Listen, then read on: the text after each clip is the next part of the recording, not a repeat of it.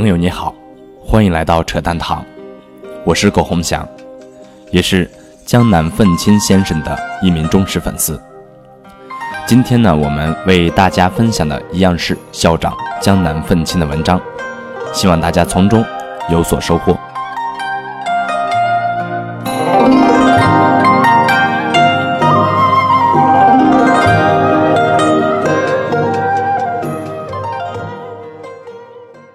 二零一六年三月六日，理论和模型不同。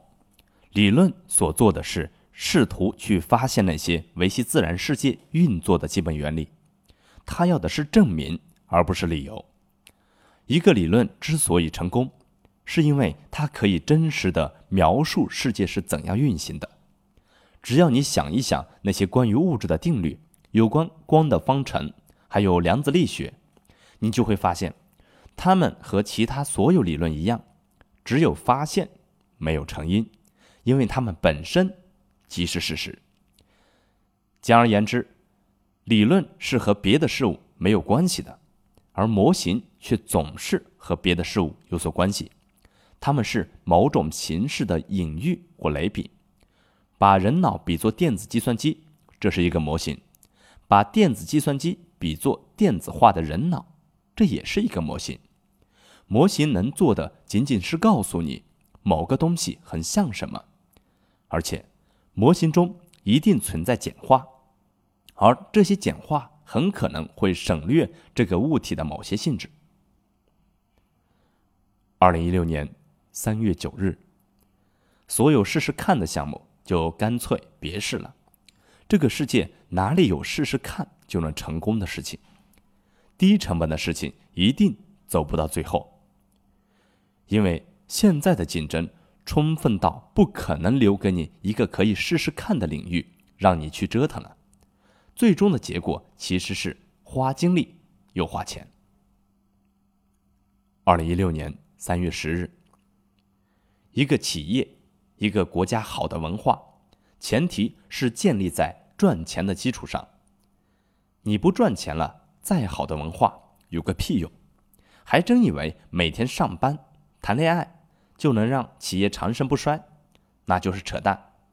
看 IBM，看惠普，看诺基亚，都被一帮小清新、小资给折腾死了。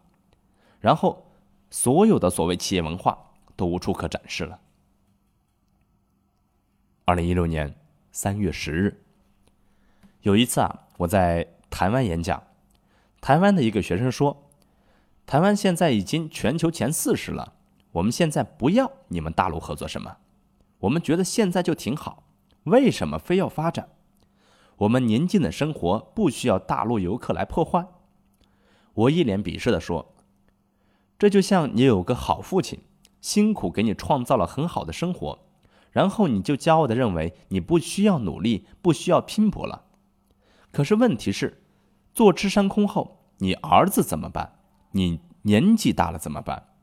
台湾几代人辛苦建立的稳定生活，你认为可以毫无愧疚的享受？问题是，你的下一代呢？过什么样的生活？